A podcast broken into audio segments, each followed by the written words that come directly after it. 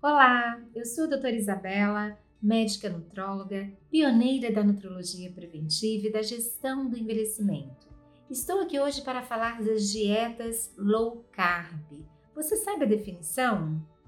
Então, na realidade, existem várias definições.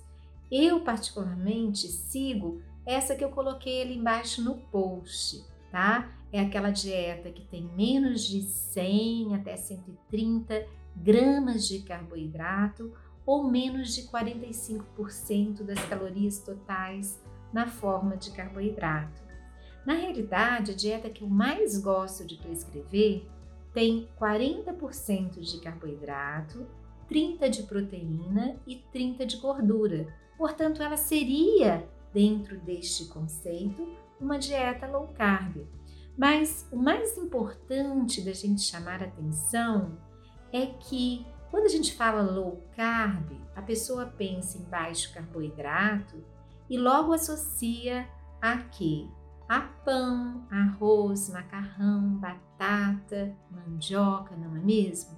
Mas a gente não pode esquecer que chuchu, abobrinha, berinjela, tomate, folhas, todas as folhas verdes, tudo isso são carboidratos também.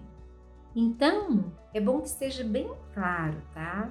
Uma dieta low carb, ela pode ser bastante rica em carboidratos de baixo índice glicêmico, né? Aqueles carboidratos que não vão elevar a glicemia e a insulinemia. Outro modo da gente dizer é uma dieta para controle da insulina. É um bom modo da gente se referir a essas dietas tá?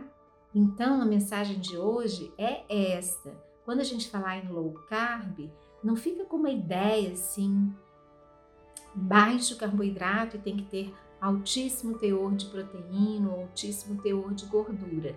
Não, tá? Porque existem vários tipos de carboidratos e eles são inclusive essenciais para a nossa saúde, tá? Para a saúde intestinal, por exemplo, eu não recomendo de forma alguma uma dieta sem estes vegetais, fontes de carboidratos de baixo índice glicêmico, ricos em fibras e tudo mais, certo? Eu agradeço a atenção. Até a próxima. Deixo-lhes um abraço. Muito obrigada.